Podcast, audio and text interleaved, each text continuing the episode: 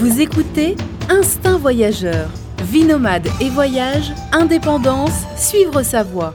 Avec Fabrice Dubesset, plusieurs fois par mois, des conseils, réflexions et interviews pour booster votre vie et oser le monde. Tout de suite, un nouvel épisode avec Fabrice. Bonjour à tous, bienvenue pour ce nouveau podcast Instinct Voyageur et je suis euh, aujourd'hui avec Jean-Michel Chopard. Euh, bon- bonjour Jean-Michel. Euh, bonjour euh, Fabrice. Jean-Michel, tu es un jeune retraité, puisqu'il n'y a pas longtemps euh, tu, tu étais vice-consul, c'est ça? Oui, mais c'est-à-dire que je suis retraité de l'enseignement depuis déjà fort longtemps et retraité de, de vice-consul honoraire il y a un an et demi. Voilà, C'est mieux de présenter comme ça, ça c'est mieux.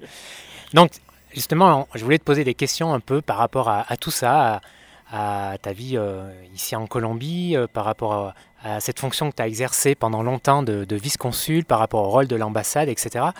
D'une ambassade plutôt. Alors première question, combien de... Ça fait longtemps, donc tu as, été vice-consul pendant longtemps, c'est ça? Mais 18 ans depuis septembre 97 et ça a duré jusqu'à novembre 2015 Voilà, Donc à Bucaramanga. et à Bucaramanga, mais précisons bien vice-consul honoraire. C'est quoi? Ah oui, d'accord. Alors des- justement, faisons la différence entre vice-consul et vice-consul honoraire. Alors, il y a des consuls euh, généraux, des consuls adjoints, il doit y avoir des vice-consuls qui, eux, sont nommés par la France, par le ministère des Affaires étrangères, euh, et qui sont euh, dispatchés dans des ambassades ou dans des consulats. Maintenant, au niveau de certains pays, en fonction de la population de résidents français qu'il y a dans le pays, on cherche à nommer des vice-consuls honoraires. Et le plus souvent, là où il y a un port, dans la mesure où certains bateaux de guerre viennent accoster, donc en Colombie à Santa Marta ou à Carthagène ou à Barranquilla, et à ce moment-là, le consul a une fonction de réception de ces bateaux de guerre, alors que de toute façon, l'ambassadeur et le consul général euh, vont également à, à l'escale. D'accord, mais un, un vice-consul honoraire, c'est pas un fonctionnaire. Ah non, c'est pas un fonctionnaire, on est nommé un peu en fonction du temps de résidence dans la localité, en fonction de la profession que l'on exerce et des connaissances que l'on peut avoir euh, sur le, lieu de résidence. Et le plus souvent, la France cherche des, des hommes d'affaires, des gérants d'entreprise. C'est le cas par exemple en Colombie, à Cali, à Medellín, à Pereira. Euh, ce sont des gens qui, ont- qui sont donc propriétaires d'entreprises, qui sont très connus dans leur milieu, qui disposent de moyens financiers qui, à un certain moment, leur permettent de faire des activités consulaires, alors que dans mon cas, étant euh, salarié, j'avais certainement moins de moyens pour pouvoir offrir des services euh, festifs aux Français de la région.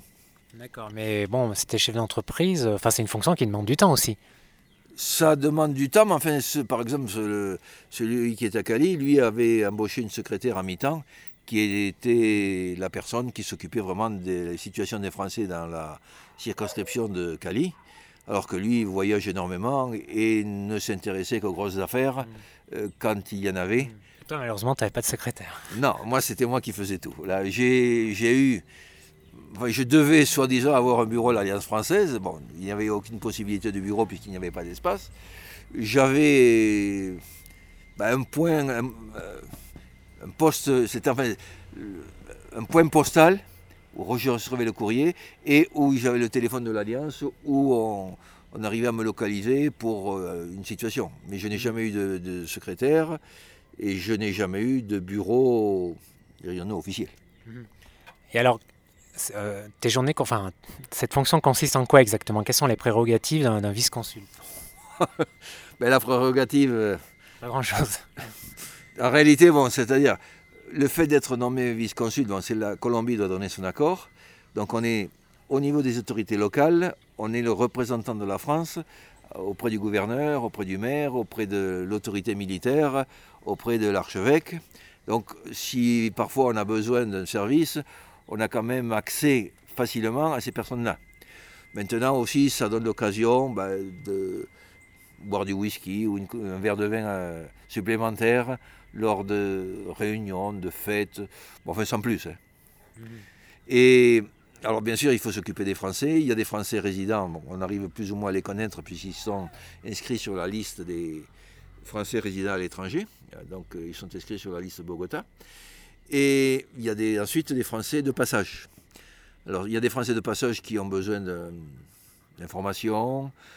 Il y en a d'autres qui malheureusement se voient mis dans un truc d'accident. J'en ai eu deux ou trois. Alors on les retrouve à l'hôpital, on les retrouve dans une clinique. À ce moment-là, il faut essayer de voir qui ils sont, où est leur famille, euh, comment fonctionne leur, euh, leur assurance. Et avec ça, ma foi, on donne un coup de même. D'autres, malheureusement, viennent ici avec des intentions qui ne sont pas très claires. Nous avons eu, par exemple, il y a 5, 6, 7, 8 ans, un Français qui a arnaqué mon collègue de Cali en lui laissant un chèque euh, qui n'était pas donc valable. Il a remis ça à Medellin. À Bucaramanga, il m'a téléphoné, mais je ne l'ai pas rencontré. Il était en option couch surfing avec des étudiants ici de l'université. Et puis après 15 jours de résidence, il a emporté appareil photo, euh, ordinateur et tout ça, et il a disparu de la nature. Bon, la France ne pouvait rien faire, c'est pas la France à, à, dénoncer à la police euh, un Français qui fait une bêtise en Colombie. C'était un problème de police colombienne et pas un problème de, police française. Mhm. Alors ce monsieur a dû repartir, on ne sait trop comment. Euh, dans certaines régions, mais ça ne m'est jamais arrivé à Bucaramanga, il faut aller rendre visite à d'éventuels prisonniers. Mhm. Heureusement, il n'y en a pas beaucoup. Enfin, ceux qui... déjà, il n'y a pas beaucoup de Français euh, dans, cette région-là. Bah, Bucaramanga, non. Enfin, bon, moi, ma circonscription, c'était Bucaramanga et Cucuta. Donc, euh, grosso modo, avec les binationaux, c'était 100, 110 Français. Mais enfin, on n'a pas eu d'ennui de ce côté-là. Enfin, euh, le consul à Bogota ou le consul à Cali, ou le vice-consul à Cali, ont dû se présenter à, la prison pour rencontrer ben, certains prisonniers qui étaient là, alors pour voir euh, comment ils pouvaient faire suivre du courrier vers la France, comment ils pouvaient en recevoir. Et puis, avec leur avocat, essayer de, donner un petit coup de main pour, pour faire avancer l'affaire. bien sûr, la plupart des, prisonniers qu'il y a eu et qu'il peut y avoir encore, ben, c'est des problèmes de drogue. Mais d'accord, mais sinon l'essentiel euh, bah, de, ton travail, j'imagine, c'était ça consistait à renseigner les expatriés sur les mariages, sur les passeports, sur l'inscription en liste électorale. Euh, c'est très bien de mentionner les mariages. Là, avec Internet, on a eu une vague de mariages franco-colombiens à partir de 2004-2005. Mmh, les Colombiens ont la cote. Euh, les Colombiens ont énormément la cote. Donc il y a eu énormément de mariages. Alors là, c'était assez particulier parce que certains se mariaient sans passer par euh, le consulat à Bogota ou sans informer qu'ils allaient se marier, c'est-à-dire pour la publication des, des bancs, comme cela se fait en France, à la mairie donc du résident en France et à l'ambassade. Et alors, on a trouvé des situations cocasses. Ils ont, le consulat à Bogota a fait divorcer deux ou trois couples, guère plus, qui s'étaient mariés sous la loi colombienne, mais qui n'avaient pas suivi donc, le processus français. Ils les ont fait divorcer pour ensuite les, faire se remarier. Ensuite, il y, a eu des situations où les mariés, les jeunes mariés, devaient se présenter à Bogota pour une interview avec le consul ou la consul alors, c'était une, interview séparée. Et alors, par exemple, il y a des moments où ils ont demandé l'annulation du mariage dans la mesure où cela, ressemblait à un mariage blanc ou à une espèce de situation euh, particulière, surtout avec les, les îles, la Guadeloupe, Martinique, euh, Saint-Martin et Saint-Barth, dans la mesure où il se pouvait, et cela a été confirmé, que certaines dames qui se trouvaient dans ces îles-là étaient des prostituées et que un Français local épousait pour éventuellement leur permettre de sortir de Colombie. D'accord. Euh, bah, je vois qu'en cours de ces 18 années, 18 années, tu t'es pas ennuyé aussi des fois. Oh, enfin, je, je, pas voir des trucs assez, assez marrants, assez drôles. Des, trucs assez marrants, mais là, enfin, l'époque des mariages, là, surtout les 2005, 2008, 2009, euh, c'était vraiment l'avalanche. C'est-à-dire, par exemple, bon, à l'ambassade, ils ont le droit de marier deux Français qui, sont qui seraient résidents en Colombie ou un Français qui vient visiter sa copine. Les Français peuvent se marier à l'ambassade. Mais la, France ne pouvait pas marier un Colombien et un Français. Donc cela dépendait de la loi colombienne, alors euh, devant un notaire ou à l'église, et ensuite l'église qui enregistrait ce, mariage euh, civilement. Euh, donc les gens venaient, ils se connaissaient par Internet, les Français pouvaient venir, mais les Colombiennes qui devaient obtenir un visa n'obtenaient jamais ce visa pour voyager en France, pour aller voir éventuellement l'entourage dans lequel elles allaient vivre la famille, euh, les amis donc, du novio.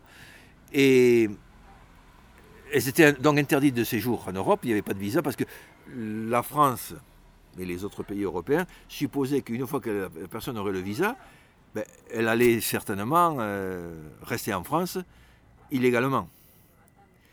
Donc ça a posé de nombreux problèmes à ce niveau-là. Mais certaines semaines, j'avais sur Internet, j'avais quatre ou cinq message, il y avait des questions comment se marier, comment obtenir le visa, qu'est-ce qu'il fallait faire, à qui il fallait s'adresser, euh, et d'autres, alors qui étaient déjà en Colombie, qui étaient déjà mariés. Voilà, je suis marié, il faut que, on va rentrer en France avec mon épouse. Euh, qu'est-ce qu'il faut faire? Dans la mesure où, si le mariage n'est pas enregistré, on ne lui donne pas le visa. Et de toute façon, le, nouveau marié, s'il avait pris 15 jours de vacances, il ne pouvait pas repartir avec son épouse aussi sec, dans la mesure où l'enregistrement du, du, mariage se fait à Bogota, avec donc toutes les pièces à joindre. Et euh, il faut au moins 15 jours ouvrables pour l'enregistrement du mariage. Ensuite, il faut le rendez-vous pour le visa, qui était, une fois que le mariage était enregistré, le visa était donné. Même si on a trouvé des situations également très particulières.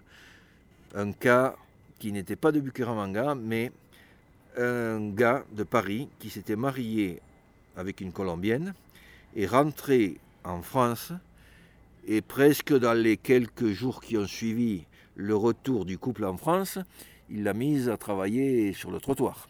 Ah oui. il savait au moins rentabiliser son, son investissement, parce que c'était un investissement.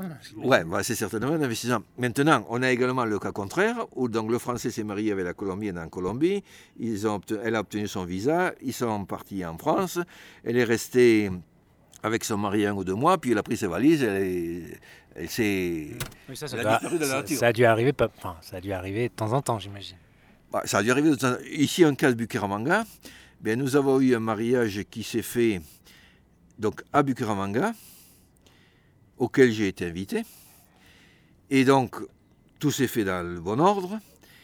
Et quelle n'a pas été ma surprise quand, deux mois et demi plus tard, on m'a appelé chez le notaire pour assister ce Français qui, que son épouse avait quitté alors qu'ils étaient ensemble à Lyon elle l'avait quitté sous les 15 jours, sous les 3 semaines. Et donc, elle l'avait fait venir en Colombie pour que le divorce soit prononcé en Colombie. Alors que de toute façon, le divorce aurait pu être prononcé sans la présence de, de, cette personne française. Et donc, je me suis retrouvé, et mon épouse était là avec nous, chez le notaire, en train de, d'expliquer à un Français qui ne comprenait pas trop ce qui lui arrivait que euh, son épouse était en train de, de se divorcer il n'avait pas compris encore. Il n'avait pas trop bien compris. Il ne savait pas trop le pourquoi du comment. Bon, on est, bien sûr, on ne pose pas trop de questions personnelles. On n'est pas là pour, pour s'intéresser à pour que le, faire mal à ces gens-là. Mais enfin, on est resté sur les questions. Bon. Ouais, le cas des mariages blancs, c'est difficile à voir, j'imagine. Bah, ça, ça, se présente. Mais non, il y a des, il y a des, anecdotes d'un personnage d'un Français de 76 ans qui s'est marié avec une jeune fille du Choco qui devait avoir euh, un peu moins de 28 ans. Alors quand ils sont arrivés à l'interview au consulat, alors bien sûr, les papiers étaient en règle, ils, savaient de quoi il s'agissait, mais il est difficile de, dire que c'est un mariage blanc ou de dire qu'il y a une erreur quelque part. Parfois, ils sont mariés, ils sont mariés. D'accord, donc les mariages, c'était une part importante de, ah, ton, ton activité. Ça a été une part très importante de mon activité, mais bon, ensuite, il y a les enregistrements. Euh, les naissances aussi Les naissances. Ouais, normalement, ce n'est pas moi qui m'occupais de ça. Je recevais le dossier, je faisais suivre à Bogota. Et quand au retour, j'avais le livret de famille euh, avec les actes de naissance et tout ce truc-là, ben, je, je les communiquer aux, aux intéressés. Euh, bon, il y avait les passeports, à un moment donné, on pouvait prendre, remplir les formulaires pour les passeports et envoyer à Bogota. Ensuite, ils ont changé la méthode avec le système informatique. Donc, il fallait se déplacer à Bogota. Ils ont inventé l'histoire que les Français donc, de province devaient aller deux fois à Bogota, une fois pour se présenter, faire remplir le formulaire et les photos et tout, tout le tralala, et un mois plus tard, retourner à Bogota pour prendre leur passeport. Ça, ils ont vu qu'à un certain moment, c'était vraiment très gênant pour des Français de province. Alors, ils ont inventé de nous permettre de remettre le passeport en personne aux Français. Bon, dans mon cas, sur Bucaramanga, c'est pas trop grave. J'appelais ou j'envoyais un message et deux jours plus tard, je remettais le passeport. Pour les habitants de Pamplona, euh, Cucuta, 3 euh, heures de route euh, Pamplona, 5 heures de route Cucuta, ou en avion. Bon, bien sûr, en avion, c'est 45 minutes ou 30 minutes, mais le coût de l'avion. Alors, ils devaient venir me voir, 3 minutes, pour que je leur remette leur passeport, que je leur fasse signer un petit formulaire. Coucou, on s'est vu. Bon, retour à Pamplona ou à Cucuta. c'est le, système qui continue à l'heure actuelle. C'est un moindre mal. Euh, les cartes d'identité, on peut prendre l'information sur les formulaires et on peut remettre les cartes d'identité. Mais cela a fait que depuis 7, 8, 9 ans, le vice-consul ne peut pas être que colombien. Il doit avoir la nationalité française, parce que s'il n'a pas la nationalité française, il ne peut pas remettre les passeports, il ne peut pas remettre les cartes d'identité, et il ne peut pas prendre de procuration de vote pour les élections. Euh, c'est grosso modo le... Alors ensuite, bon, il y a les 14 juillet, il y a les festivités, représentation de la France, de temps en temps, il faut faire des conférences dans les universités, dans des écoles, pour parler de... La meilleure partie, c'est les cocktails, hein, je pense, les inaugurations, les vernissages. Euh, hein. je, voyais, je voyais souvent Jean-Michel, il n'en ratait pas une, à l'Alliance française. Il était toujours là euh, depuis le début. Et euh, bon, il y avait du bon vin aussi. Et alors, qu'est-ce qui te plaisait dans cette fonction Surtout, c'est, j'imagine, aider les autres? Fondamentalement, aider les Français. Bon, quand on m'a demandé si j'accepterais de prendre la relève, parce que avant, avant que je ne, sois vice-consul, il y avait eu Madame euh, Louisette Vilviesque, dont éventuellement tu, que tu avais connue, qui était la dame qui a fondé l'Alliance, qui est décédée l'année dernière, 14 euh, juillet je crois, euh, qui avait été vice-consul, mais qui avait dû interrompre ses fonctions à cause d'un problème de santé d'une de ses filles qui est décédée très jeune. Donc il y avait une vacance. Et c'est le directeur de l'Alliance qui un jour m'a dit, bon, Bogota, on voudrait savoir s'il y a quelqu'un qui pourrait assurer donc, le vice-consulat. je travaillais encore à l'université, j'avais pas trop de temps, on va quand même donner un coup de main aux Français. Et certain que quand on est allé, quand on s'installe à l'étranger, on ne sait pas tout, on voit pas tout. Et puis il y a quand même toutes ces bizarreries de l'administration française qu'il convient de ne pas laisser de côté pour s'éviter des ennuis. Hmm. Euh, alors il y a eu bien sûr des Français de passage qui perdent leur passeport. Donc il faut leur donner un coup de main pour voir si ça, s'accélère. Ensuite, il y a des Français qui essaient de, profiter de l'occasion pour demander de l'argent au vice-consul parce qu'ils ont été volés, perdus, etc. etc. il est recommandé de ne pas céder au chantage et d'informer au plus vite Bogota qui, lui, euh, va donner des indications, éventuellement prendre contact avec la famille pour euh, un envoi d'argent par... Euh, effectif, oui, par, je sais pas comment on appelle ça. Oui, par euh, Western Union, ou je ne sais pas, etc. Oui, parce qu'en fait, il faut dire que si, si vous voyagez à l'étranger et que vous avez un problème, euh, bon, l'ambassade française, euh, je ne vais pas dire qu'elle peut pas grand-chose pour vous, mais c'est pas elle qui va vous prêter de l'argent, hein, c'est pas elle qui va, qui va, voilà, va vous mettre en contact avec la famille, si, si besoin. Qu'est-ce qu'elle peut faire en fait? Bah, Si as vraiment, si un voyageur a vraiment un problème de santé, il y a eu un accident, voilà moi, de toute façon, j'ai, fait des, j'ai pris des contacts avec des familles. Euh, peut-être que j'ai sauté par-dessus mes obligations de rapporter immédiatement à Bogota. Par exemple, il y a eu un accident là, d'un gars qui était. Il s'est cassé la gueule en parapente. Et donc, comme il n'était pas assuré pour ce genre de truc, il a dit qu'il s'était cassé la gueule à cheval. Hmm. Bon, ça c'est. Enfin, quand on le voyait dans l'état où il était, on savait que ce n'était pas du cheval. Et étant donné les circonstances, j'ai pris contact avec euh, son assurance, qui était un bureau postal du sud de la France, euh, du Gard, de l'Ardèche, de la Drôme, enfin un peu ce coin-là. Alors, il, fallait prendre, tenir compte des horaires. Le, fameux chef du bureau de poste dans ce coin-là, un petit village, il n'était pas très au courant de tout cela. Enfin bon, en fin de compte, ça s'était rangé. Et on a pu donc euh, faire fonctionner l'assurance. J'en ai informé Bogota, mais enfin, quand j'ai informé Bogota, on avait déjà trouvé solution au problème.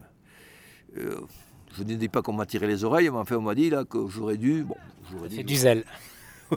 ouais, enfin, il y a des moments, enfin, moi je considère, euh, j'ai rien fait je ne crois avoir rien fait de mal, simplement aider au plus vite une personne qui était en difficulté. Alors maintenant, pour les affaires d'argent, bon, il y a des cas où l'ambassade fait un prêt d'honneur, c'est-à-dire que ce prêt doit être remboursé au retour en France, mais c'est très très rare. Oui, mais imaginons un, voyageur qui n'a pas de famille. Imaginons, il n'a pas de famille en France, pas d'amis, voilà, et il arrive en, il arrive ici, il se fait voler, enfin tout ce que tu peux imaginer. Comment il fait concrètement euh, Il va rester dans la rue, donc il va coucher dans la rue, euh, mendier. Euh? Waouh, la grosse question. C'est rare, c'est rare, c'est sûr. C'est rare, c'est rare, mais ça peut arriver. Bon, ça ne m'est pas arrivé heureusement, parce que moi, j'avais eu il y a fort longtemps un petit déboire avec un Français de la Guadeloupe qui donc avait eu un accident d'autocar, qui se trouvait à l'hôpital et qui à cette époque-là avait besoin d'argent. Alors je parle des années, fin des années 70. Et donc j'ai été généreux avec lui, il me promettait dès que j'arrive euh, en Guadeloupe, là, je, rembourse l'argent, patating et patata, je l'attends toujours.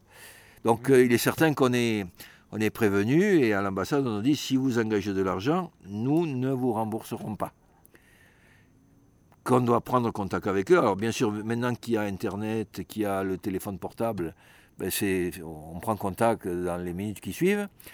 Euh, dans les années, fin des années 90, début des années 2000, euh, c'était par courrier, par téléphone, et le téléphone, il y a des moments où il était un peu lent.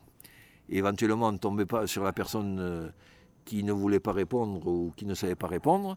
Donc il fallait chercher la personne en question. Donc c'était un peu lent. Il y, en a qui ont, eu des difficultés. Euh, je me suis retrouvé une fois avec des pertes de passeport, alors que moi je n'étais pas ici, j'étais à Santa Marta. J'étais sur la plage de Santa Marta, je reçois donc un coup de téléphone. Euh, voilà, on a ça, on a ça. à ce moment-là, j'ai demandé à, l'Alliance de téléphoner à Bogota et que, ces personnes-là expliquent leur, leur cas. Parce que la, seule option pour un passeport, quand on tombe comme ça en rade, c'est un laisser-passer. Et le laisser-passer oblige à rentrer en France. On ne peut pas continuer le voyage en Équateur, au Pérou, etc. etc. Donc ils demandent un passeport, parce que leur passeport a été perdu, ils demandent le laisser-passer à Bogota. C'est un laisser-passer qui les autorise à rentrer en France, mais qui ne les autorise pas à continuer leur voyage. Bon, c'est des choses qui arrivent.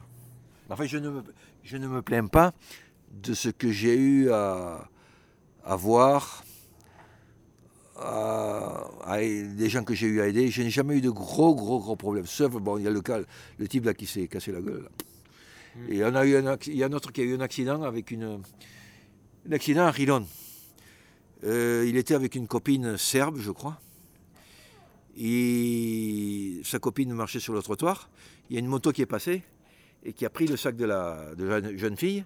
Et lui, donc, euh, pour euh, essayer d'arrêter le, gars à moto, il a mis le, pied sur, euh, dans la rue et la, roue de la moto a pris sa jambe gauche. Ah, c'est bizarre comme idée de mettre le pied pour arrêter la moto. alors là, il y a eu bon, des histoires d'assurance. Il a fallu aller à la fiscalie pour déclarer, pour voir ce que la, jeune fille serbe déclarait, puisqu'elle ne parlait pas espagnol. Alors ensuite, euh, un an plus tard, j'ai reçu une, information de l'assurance, je sais pas c'était la Maïf ou un truc comme ça. Ils demandaient un papier officiel de la Fiscalia de Rilon. Alors j'ai dû aller faire la queue, voir le, chef là-bas. voilà, il y a eu un truc à tel moment euh, avec telle personne. Est-ce qu'il serait possible d'obtenir un constat Ça fait passer du temps. Euh. Maintenant, tu as une, autre anecdote euh, assez surprenante. Jean-Michel est plein d'histoires. J'ai été invité au début des années 2000 à localiser une Française qui était sur la zone Bukiramanga et qui, soi-disant, avait besoin de, prothèses pour, euh, pour ses jambes. Mhm. Donc. Mais localisé, tu n'avais pas l'adresse ben, Je ne savais rien d'elle. Mais qui te demandait? Euh, On me l'a demandé de, Bogota, euh, l'ambassade, enfin, l'ambassade consulat. Ils m'ont dit bon, il y, a une, Française qui demanderait des, aides pour une prothèse pour ses jambes. Il faudrait que vous la localisiez. Alors, qui est-ce qui avait fait la déclaration à Bogota? J'en sais rien. Donc, je savais, j'avais entendu parler de son père, de M. Falk, qui avait été professeur au Collège Santander, mais je n'avais aucune connaissance qu'il avait, avait eu des enfants, etc., etc. Le M. Falk, ça fait longtemps qu'il était décédé, donc localisé une de ses filles. Alors, bien sûr, on commence à poser des questions à droite et à gauche. Et finalement, j'ai su que cette dame était dans un quartier un peu douteux de Piedecuesta. J'étais un peu quand même réticent d'aller me mettre euh, dans, ce coin-là et j'ai demandé à une personne que je connaissais à Piedecuesta de m'accompagner. On va dans ce quartier-là, on arrive, localise la maison, une maison d'une qualité assez mauvaise, le sol en terre, et je vois arriver une dame sur les genoux avec des, trucs, enfin, des, trucs en cuir pour protéger ses genoux, qui est venue donc, elle ne parlait pas français puisqu'elle était en Colombie depuis l'âge de 3-4 ans, et qui me raconte son histoire. Elle était victime d'un obus de la Deuxième Guerre mondiale qui, qui, lui a explosé dans les jambes alors qu'elle avait 2 ans, 3 ans euh, en Lorraine, là dans un champ en Lorraine. Et donc elle était venue avec ses parents, mais bon, ses parents étaient morts. Elle avait soi-disant une sœur qui ne la regardait pas et qui devait être à Bogota. Et donc elle avait ses deux jambes amputées et elle avait besoin de prothèses. Mhm. Et ses parents, donc après vers les années 47-48, euh, une fois passé la Deuxième Guerre mondiale, étaient venus en Colombie avec euh, leurs deux enfants et s'étaient installés à Bucaramanga. Les parents étant morts, la sœur euh, étant partie, cette dame s'est retrouvée seule, sans jambes, avec des prothèses plus ou moins primaires. Et donc au moment où je l'ai rencontrée, oh, euh, un médecin colombien voulait lui faire des prothèses à un prix que l'ambassade considérait comme trop élevé. Alors qu'il y avait un Français à Santa Marta qui faisait des prothèses pour les soldats victimes des mines, euh, beaucoup plus commodes et bon marché. Bon, finalement, on a pu lui faire faire ses prothèses. Et étant donné qu'elle était sans ressources, elle est reconnue comme invalide de guerre, et je ne sais pas trop quoi en France, elle a eu droit à un fonds de solidarité qui existe dans chaque ambassade. Elle, elle continue à recevoir, elle, n'est plus sur Bucaramanga, elle est maintenant sur euh, Santa Marta. Elle reçoit grosso modo l'équivalent de 250 euros qui lui permettent de survivre alors qu'elle n'a pas pu travailler puisqu'elle avait ses problèmes de, jambes. Et à côté de ça, il y a d'autres personnes qui reçoivent quelque chose du Fonds de solidarité. Bon, bien sûr, il faut remplir certaines conditions. Et l'ambassade, enfin le consulat à Bogota, donne également des bourses pour les étudiants du lycée français. C'est-à-dire les Français qui sont résidents en Colombie, dont les enfants se trouvent au lycée français. Alors bien sûr, les expatriés, non, les, les envoyés par la France, bon, n'ont pas besoin de ces bourses-là, mais des expatriés qui résident en Colombie depuis un certain bout de temps ben, n'ont pas tous des ressources suffisantes pour payer le lycée français dans la mesure où c'est... C'est assez cher. Euh, c'est assez cher, je peux te donner le prix dans la mesure où j'ai mon petit-fils qui est rentré au mois de septembre, euh, c'est de l'ordre million huit cent mille pesos. Ça fait... 600 euh, euros. Par par mois. Ah, par mois ah, Je croyais que c'était par trimestre. Ah oui, par mois. Ah oui, c'est cher. 600 euros, la vache. Ah, c'est coûteux. Donc il y a des bourses qui sont données. Et également, ensuite, il y a des situations de bourse, par exemple des étudiants qui sortent du lycée français avec leur bac, qui veulent aller étudier en France. À ce moment-là, ben, selon les, la situation financière des, parents, ils ont une petite bourse pour étudier en France. Mmh. Bon, ça, c'est indépendant des bourses pour les Colombiens, qui à ce moment-là dépendent de l'ambassade, de l'attaché euh, culturel et de coopération, qui donc euh, donne des bourses, même s'il y en a très très peu. Pour les Colombiens, il y a très très peu de bourses. Il y a davantage d'invitations à ce que les jeunes Colombiens aillent étudier. Et à l'heure actuelle, il y en a 4000. Mais généralement, ils dépendent de la famille ou d'emprunts qu'ils peuvent faire à des organismes colombiens. Alors justement, puisqu'on parle sous, euh, quand tu es vice-consul, tu as droit à une indemnité Une petite indemnité mais, Les premières années, on avait, on avait, eu droit on avait droit à rien du tout, strictement rien. Euh, mais on a eu un consul qui était membre du bureau syndical du ministère des Affaires étrangères mhm. Et qui, lui, nous a fait obtenir une petite subvention. En fond, alors nous, sommes, nous étions sept vice-consuls honoraires. Alors bien sûr, il y a Cali, Medellín, euh, Barranquilla et Carthagène qui avaient quand même un certain nombre d'expatriés. Hum, disons à Cali 400, à Medellín 450-500, euh, et bon, sur la côte peut-être un peu moins. Euh, dans mon cas, j'étais certainement l'avant-dernier, ma circonscription était l'avant-dernière. Alors, il y a une enveloppe qui est votée chaque année par le ministère des Affaires étrangères, bien sûr, chaque, chaque année revue à la baisse.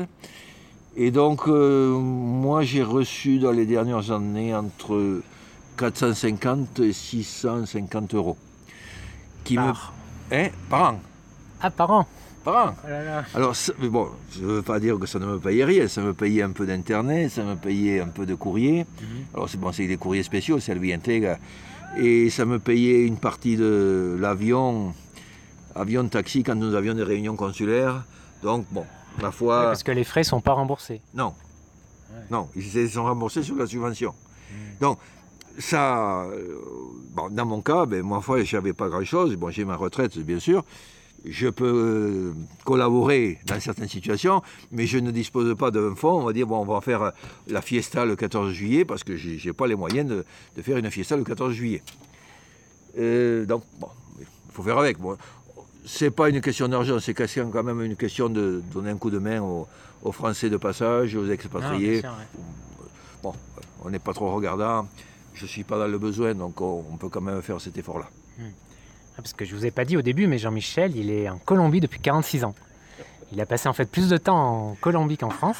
Ouais. Et je, bah, raconte un peu comment tu es arrivé en France. Euh, euh, pardon, en Colombie. Comment es, oui, comment Parce qu'il vient du sud-ouest, euh, Jean-Michel.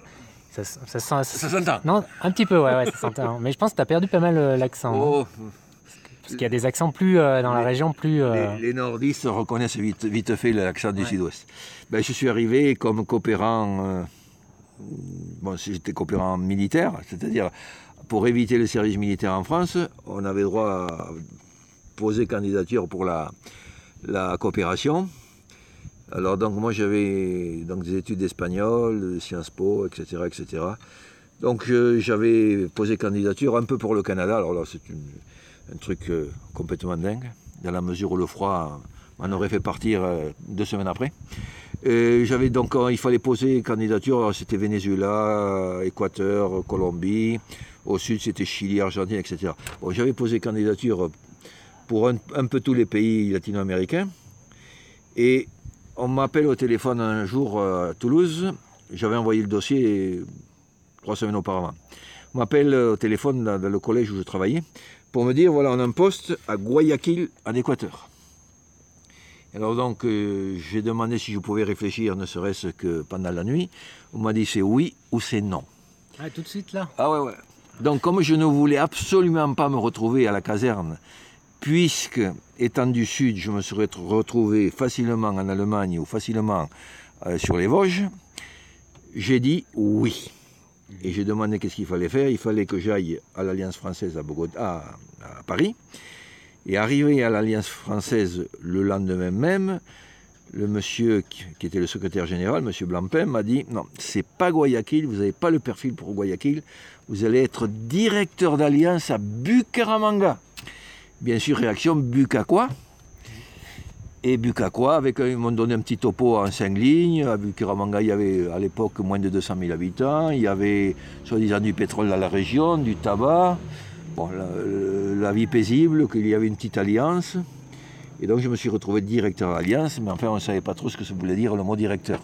Parce qu'une fois sur place, un directeur, c'est un secrétaire, c'est un électricien, mmh. c'est un balayeur, c'est un organisateur d'activités culturelles. C'est une petite alliance. Ah, c'était, et ça presque toujours été une petite alliance jusqu'en 2005. parce que là, elle est assez, grande quand même. Alors maintenant, elle est devenue, je crois que sur les 14 alliances qu'il y a en Colombie, ce serait la cinquième ou la sixième. Mm. Euh, maintenant, bon, le cas alliance, euh, je crois que Fabrice, tu en as entendu parler.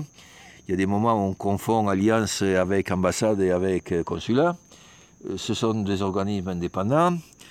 Et il y a des tensions qui se, qui se nouent, enfin tu en as entendu causer tu en connais les raisons. Euh, c'est pas difficile à. Non, mais c'est difficile à comprendre, mais moi, comme vice-consul, je n'avais rien à y voir dans la mesure où j'ai été directeur pendant deux ans, 61 et 72, et à partir de cette date-là, j'ai été membre de l'Alliance jusqu'au jour où je me suis fait foutre dehors du, du comité directeur, parce que j'ai eu la langue peut-être qui a, qui a dit des choses qu'il ne fallait pas dire. Et donc, on a suggéré au directeur de, l'époque, en 80 ou 81, qu'il serait bon que je disparaisse du comité directeur. Hmm. Bon, mais écoute, c'est des choses qui arrivent. Depuis, je ne suis plus membre de l'Alliance. Euh, mais enfin, quand je suis arrivé vice-consul, j'ai vu que l'Alliance était sur le point de disparaître complètement. C'était le chaos le plus absolu. Il n'y avait pas 60 élèves. Le directeur de l'époque ne donnait pas de cours puisqu'il n'était pas préparé pédagogiquement à donner des cours.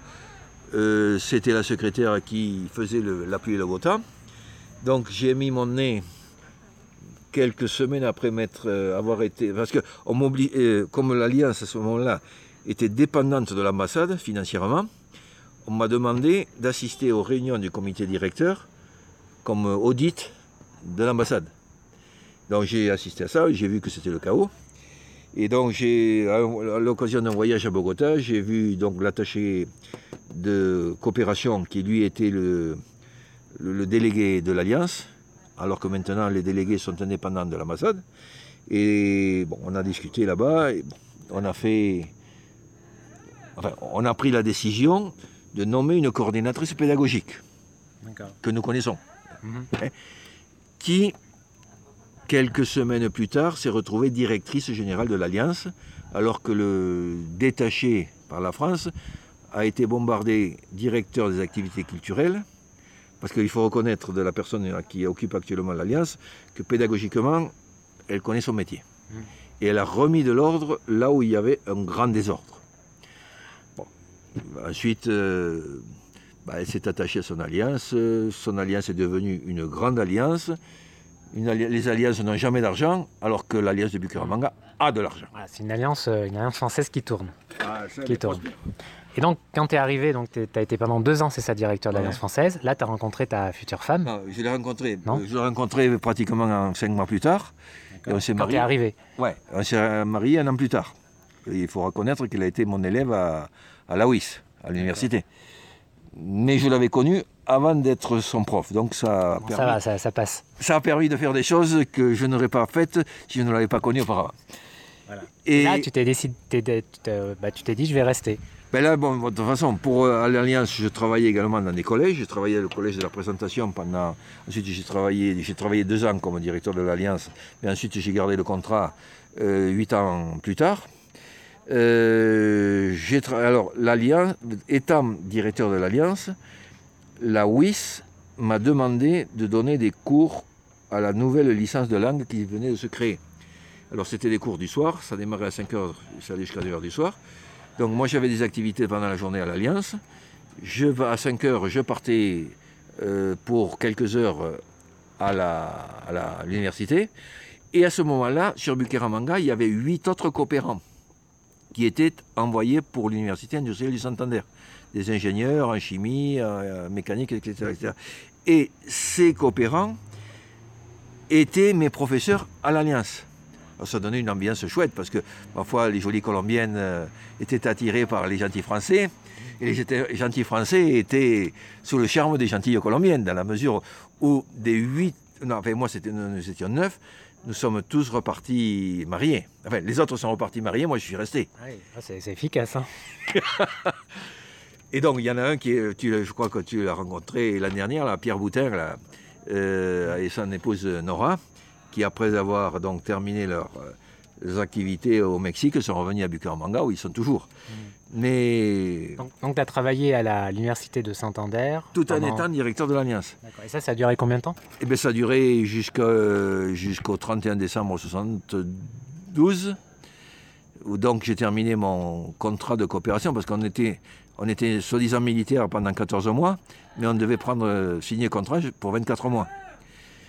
Et j'étais donc, euh, comme on dit en colombien, por horas, c'est-à-dire euh, on me payait à l'heure. C'est-à-dire je donnais une heure de classe, j'étais payé pour cette heure-là.